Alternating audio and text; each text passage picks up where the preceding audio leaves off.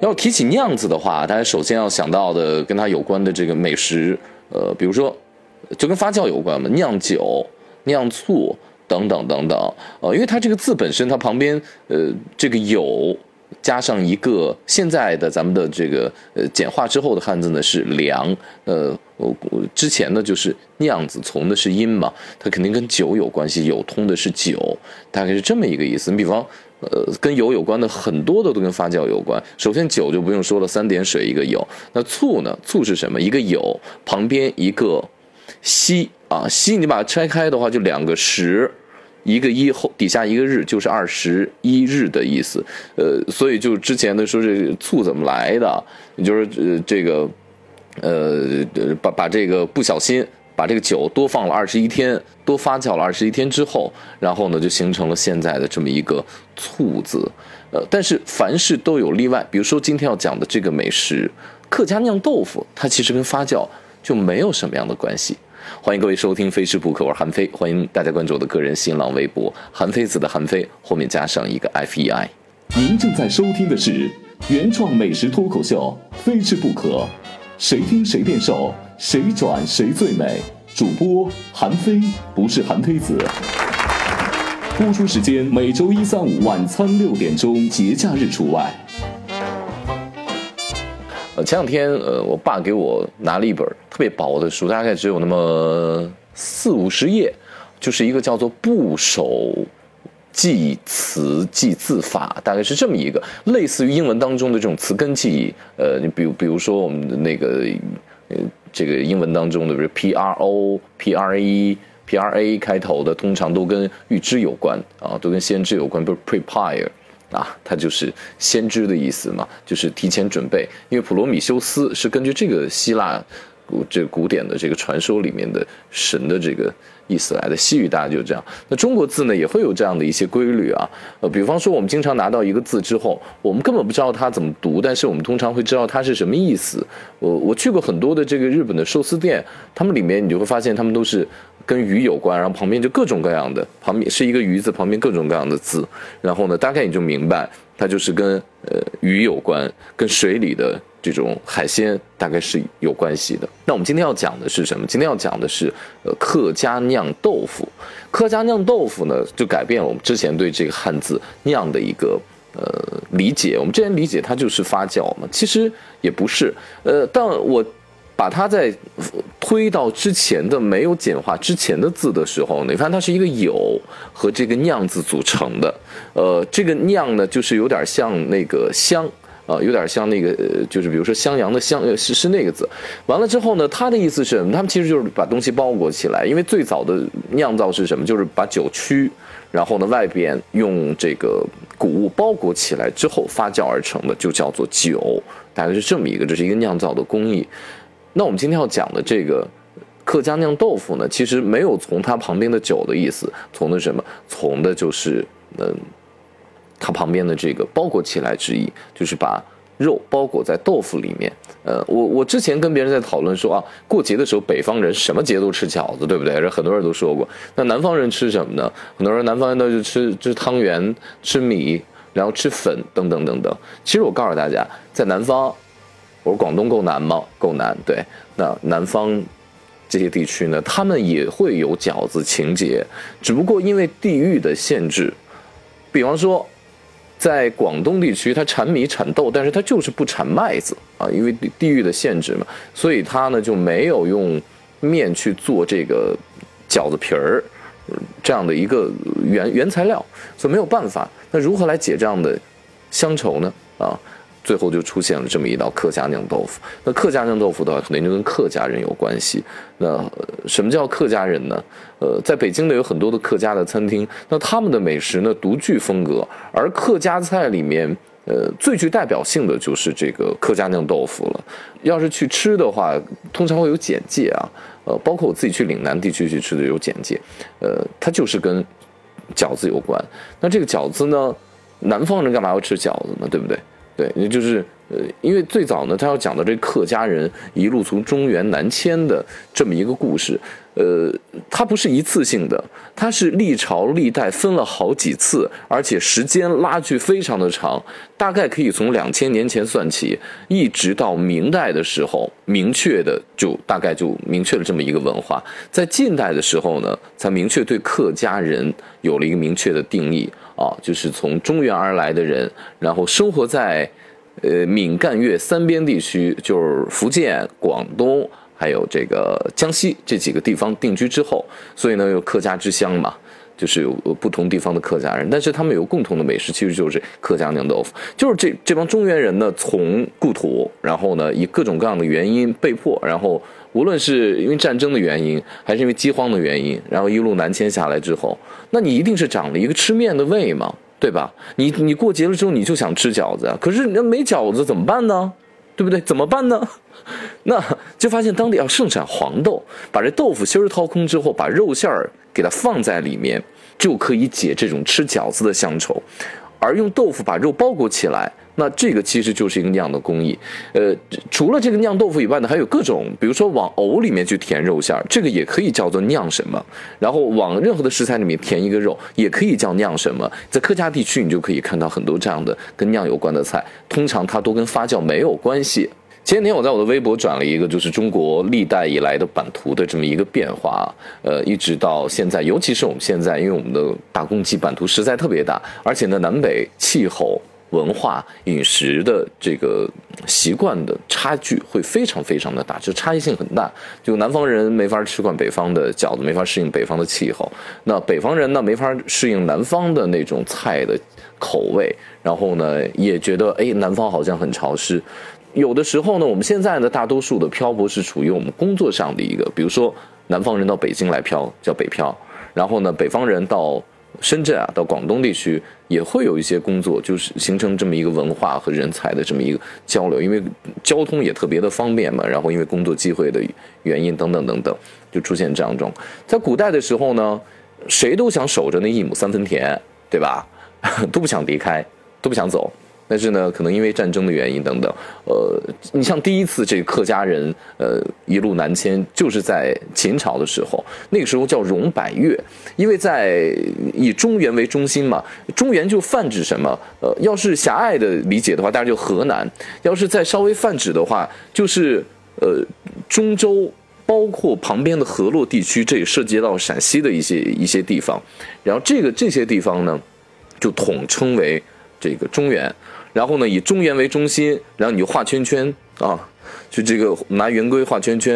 然后你要往南的话，就是百越了，有各种各样的越。你比方广东叫叫南越，呃，广东还有一个南越王的这么一个博物馆，南越王墓的博物馆，在里面有很多跟美食相关的。比如说我当时去呃参观的时候呢，我就看到了，哇，在千年前的时候。呃，大概在千年前还是在多少年前的时候，就非常古老的，然后出土了一个姜茶。那个时候人们已经不满足于就是姜这个食物直接扔锅里就吃了，人们就是要取姜的味道，但是觉得姜的那个纤维感太强了，太梗。然后呢，出现这么一个姜茶，可以把姜汁儿榨出来也好，或者说把姜可以擦得很碎也罢，就出现了这样的一些个工具。我觉得就是那种智慧啊，就是那种在食物方面的文明的体现，我我觉得还令我挺叹为观止的。我我总觉得好像在我们现代的这个十分精细的社会之下，哪怕说我们从宋朝之后的这种或者明朝之后的这种特别精细的讲究吃的时候，才会有如此精工细作的一些个美食。那第一次客家人的南迁呢？就是从秦朝开始，那后面又经历了两晋，还有唐宋，呃，以及到后来明朝，然后大概这种大的迁徙就停止了啊。呃，我有一个朋友，他是客家人，为什么说这中州呢？因为大家知道京剧的话，里面有这湖广韵中州腔嘛。京剧里面，我就是湖广韵，就是那种念白啊、唱腔啊什么的，就是他好像跟北京话听起来就区别比较大。那这个中州腔其实就是。当年的就指的就是以河南为中心的这个中原地区的中州腔是这么一个。我这朋友呢，他就客家人，他是闽南的客家人。呃，我跟他认识好多年了之后，我我一直没有问他，我一直认为他就是这个北方或者这个中部地区的啊，中原的人士。呃，因为他普通话实在是没有任何的南方的话，就是那种我咖喱杠啊啊，就是那种喝佛不分的那种，没有，就非常标准的。后来知道他是客家人，他从小说客家话，因为客家话他的这个说话的这个吐字发音的方式。呃，就非常接近于中州腔嘛，就跟河南话是有类似的地方，所以说他这个吐字归音相对来说是比较硬朗的。呃，我那个朋友呢，反正我就是一直不觉得，我我我认识好几个客家人，他们的发音都还挺标准，但是呃，也有很多的客家，因为是生活在广东或闽南地区，毕竟会受到闽南话和粤语的影响。对，要说到粤了之后，我们现在不是说粤语嘛，是这个粤字。那古代的这个百越，比如说南越，是越来吴越。就越来越怎么着？那个越，它其实是一个，就是两个是互通的这么一个。有一个特别重要，就是南迁呢，其中有一次也是因为这个战乱啊，第一次讲的是要融百越，是要去征征讨百越，在秦朝的时候。那后来呢，在唐朝的时候也出现过一次，嗯，黄巢之乱是一次农民起义，是中国历史上规模比较大的一次农民起义。那这次农民起义呢？呃，就说起黄巢这个人，要大家不熟的话，有句诗大家特熟，“满城尽带黄金甲”，就老谋子根据雷雨编的这么一个电影。但是故事情节呢，跟黄巢当时的这个故事情节也是比较像的。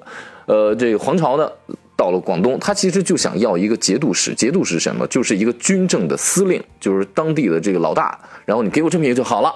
因为他们是盐商出身嘛，有点钱，同时呢又是比较善于去煽动群众。完了以后呢，这个唐朝政府是不同意的。当时已经都唐末了，这个唐朝已经都不行了，就觉得不愿意自己就是那种自立山头，然后瓜分唐朝的整个大的利益。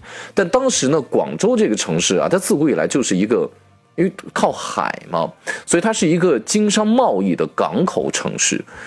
当时在那儿最多的是哪儿的人？阿拉伯人。